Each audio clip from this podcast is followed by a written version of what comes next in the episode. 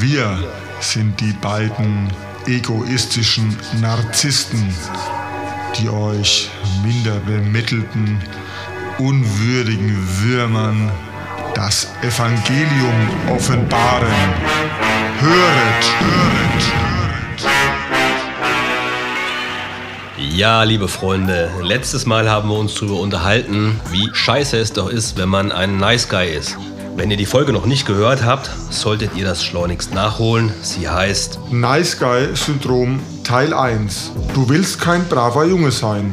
Ihr sucht ihr bei YouTube, Spotify oder wo ihr euch jetzt das gerade anhört. Hört euch das vorher an, damit ihr im Bilde seid, wie wir den Nice Guy überhaupt definieren und wie schrecklich es für denjenigen ist und für seine Umwelt, ein Nice Guy zu sein.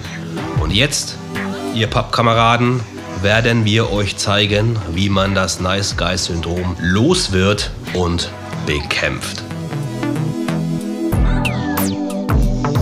Also im Großen und Ganzen geht es darum, den Irrglauben aus sich rauszuprügeln. Den Glauben daran, dass man irgendwas zurückbekommt, wenn man nur nett genug ist. Der erste Schritt ist, dass man das Nice Guy-Syndrom an sich erkennt, sein Nice Guy-Verhalten selber sieht und sich bewusst dafür entscheidet, das abzulegen. Dazu ist es notwendig, die eigenen Bedürfnisse und Gefühle zu akzeptieren, dass die da sind und ihre Berechtigung haben. Sehr hilfreich ist es, viel Zeit alleine zu verbringen. Und das hilft in der Regel, weil man sich selbst um seine Bedürfnisse kümmern muss und niemanden anderen gefallen muss. Natürlich funktioniert es nur, wenn man dafür sorgt, dass keine Ablenkmanöver zugänglich sind oder wenn die da sind, dass man die bewusst weglässt. Mit Ablenkmanövern meinst du mit ziemlicher Sicherheit Fernsehglotzen, Computerspielen, Masturbation, Biersaufen, Rauschgift nehmen und den ganzen Krempel. Exakt. Also überprüf dazu deine eigenen Werte erstmal. Stell dir vor, du siehst vor deinem geistigen Auge einen Menschen, der im Luxus schwimmt, der Frauen im Überfluss hat. Zum Beispiel Charlie Sheen. Oder Hugh Hefner. Oder meine historische Figur Don Juan zum Beispiel. Stell dir mal die Frage, wie du so eine Person bewertest. Ist es für dich ein selbstsüchtiger Narzisst, der all das, was er hat, überhaupt nicht verdient hat? Also wenn dem so ist, dann wird dir deine von außen anerzogene Moralvorstellung definitiv im Weg stehen. Auf jeden Fall suchst du dir auch noch ein paar vertraute Männer, von denen du weißt, dass die die Situation und den Sachverhalt verstehen werden. Und mit denen sprichst du über deine Situation und über deinen Plan, dich weiterzuentwickeln. Wichtig ist dabei, dass du dir wirklich Männer suchst und keine Frauen. Wir können davon ausgehen, dass Frauen nicht immer das sagen, was sie meinen und was sie wirklich spüren. Such dir Männer, die können dich auch besser verstehen, weil sie selbst Männer sind. Zusammengefasst geht es im ersten Schritt also darum, sich bewusst dafür zu entscheiden, den Nice Guy aus sich rauszuprügeln.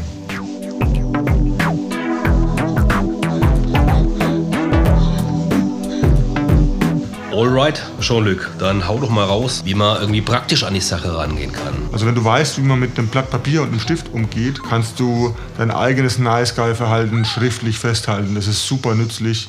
Wenn du das so im Alltag beobachtest, ist es ganz nett, aber das vergisst du wieder. Also nimm ein Blatt Papier und schreib konkrete Situationen auf. Dieselbe Taktik quasi wie bei unserem Field Report. Genau. Überleg dir, wo hast du eine Entscheidung getroffen, um Anerkennung zu bekommen und jemand anderem zu gefallen und hast dafür eigene Nachteile in Kauf genommen. Solche Situationen notierst du dir und schreib dir genau auf, welche Bedürfnisse und welche Gefühle von dir du dabei ignoriert und übergangen hast. Um die geht's nämlich. Lass uns ein paar konkrete Beispiele für Situationen aufzählen, in denen sowas passiert, damit der Zuhörer auch weiß, um was geht. Als erstes fällt mir ganz konkret ein, eines deiner aktuellen Betthäschen macht dich wegen irgendeiner Nichtigkeit blöd an, babbelt irgendeinen Quatsch und du fängst an, Süßholz zu raspeln, um der Situation zu entgehen. Das nächste Beispiel ist, wenn dir dein Chef eine Gehaltserhöhung verspricht, aber irgendwie kommt keine an. Als Reaktion darauf schaffst du einfach ordentlich weiter, lieferst gute Arbeit ab, versuchst irgendwie ein toller Mitarbeiter zu sein und hoffst, dass du bei der nächsten Gehaltserhöhungswelle berücksichtigt wirst und mehr Asche bekommst, den Frust aber währenddessen in dich reinfrisst. Oder du bist draußen beim Feiern, hast eine Bitch bei dir am Start und die benimmt sich einfach scheiße, flirtet mit anderen Jungs. Danach kommt ihr nach Hause, Auch hier, um den Ärger wieder zu vermeiden, spielst du die Sache runter in vorauseilenden Gehorsam, damit es keinen Knatsch gibt. Und wenn wir bei den Weibern sind, fällt mir noch was ein. Stell dir vor, du sitzt mit einer oder mehreren Frauen zusammen und die quatschen darüber, wie schlecht die Männer ja sind, was das für widerliche Wesen sind, weil die nur ficken wollen. Dann ist deine Aktion, dass du sagst, Ja, ich bin ja nicht so einer, ich will dich nicht ficken.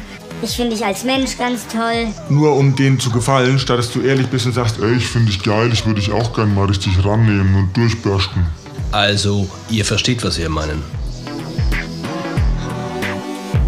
So, jetzt kommt der nächste Arbeitsschritt. Und bedenkt dabei, das Gegenteil von verrückt ist auch verrückt. Also, ihr schreibt nieder, was wäre das Gegenteil gewesen? Also, was hättest du gemacht, wenn dir nicht nur die Meinung, sondern auch die Bedürfnisse und Gefühle anderer völlig egal gewesen wären? Wie hätte ein pathologischer Narzisst reagiert?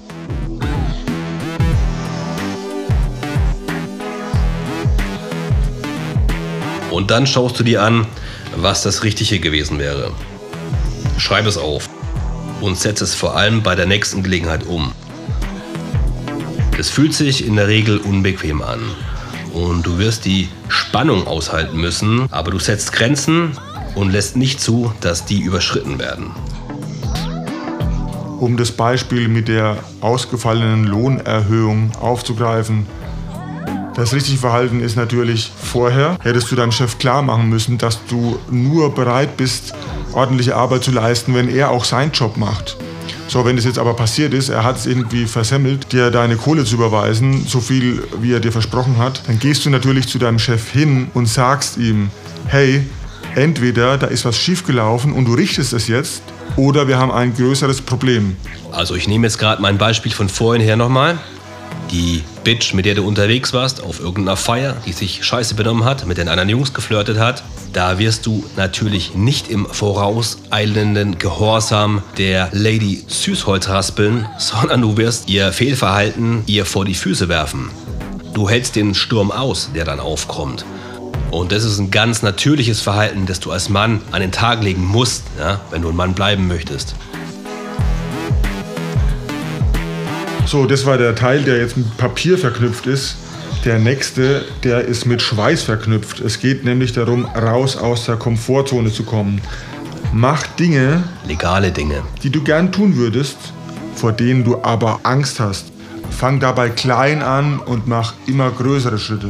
Sag mal Nein, wenn du Nein sagen möchtest und widersprich mal, wenn du widersprechen möchtest. Äußere deine Meinung, auch wenn sie mal unbequem ist. Zum Beispiel bei Themen, die du schon länger in dich hineingefressen hast.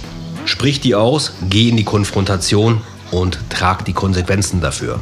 Und wenn du dir gerne mehr Sex in deinem Leben wünschst, dann geh raus auf die Straße, quatsch Frauen an, die du heiß findest Und die jung sind, und mach denen auf eine kalibrierte Art und Weise klar, dass du keine Brieffreundin suchst und auch niemand, der mit dir einen Schneemann baut, sondern dass du ein sexuelles Interesse an ihr hast und gerne die wildesten Sachen mit ihr treiben möchtest, wenn dem so ist. Und ein letzter Punkt, der mir jetzt dazu einfällt, ist, dass du dich emotional von den Leuten trennen solltest, denen du nur gefallen möchtest. Angenommen, du wolltest schon immer mal in einem Pornofilm mitspielen, hast es aber nie gemacht, weil du Angst hattest, deine Eltern könnten das sehen, dann scheiß drauf. Zieh dein Ding durch, mach es und nimm in Kauf, dass deine Eltern das vielleicht nicht so cool finden. Wenn du zum Beispiel eine Bekannte hast, deren Gequake du dir ständig anhörst, weil du ihr ans Höschen möchtest und die ganze Nummer klappt überhaupt nicht, trenn dich von der Gewinnabstand, dadurch wirst du dich weiterentwickeln können. Jungs, ganz ohne Scheiß. Das Thema ist uns wichtig und uns ist wichtig, dass ihr es ernst nehmt. So ein Nice Guy-Syndrom kann tatsächlich euer komplettes Leben ruinieren.